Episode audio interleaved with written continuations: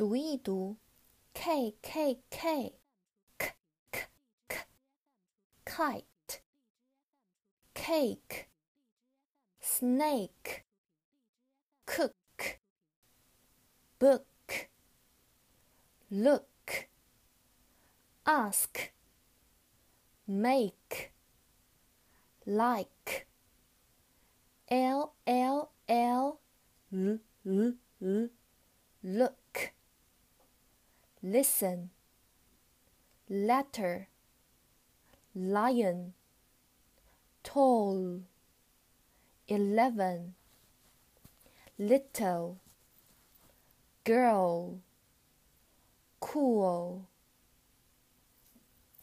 涉及语法，总复习 be 动词的用法。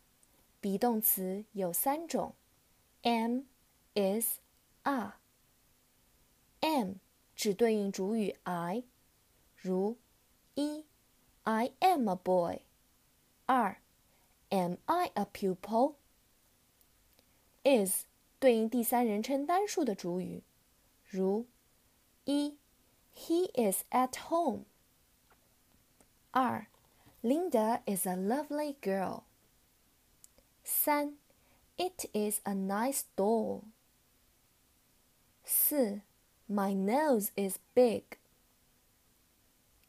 五 Is this your book? Yes, it is.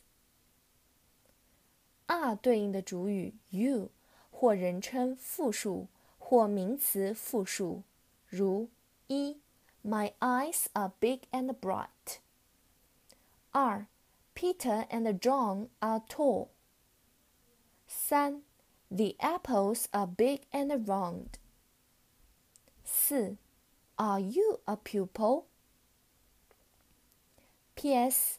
备注：在选择 be 动词时，最关键要圈出主语，找到正确的主语，be 动词就不难选出了。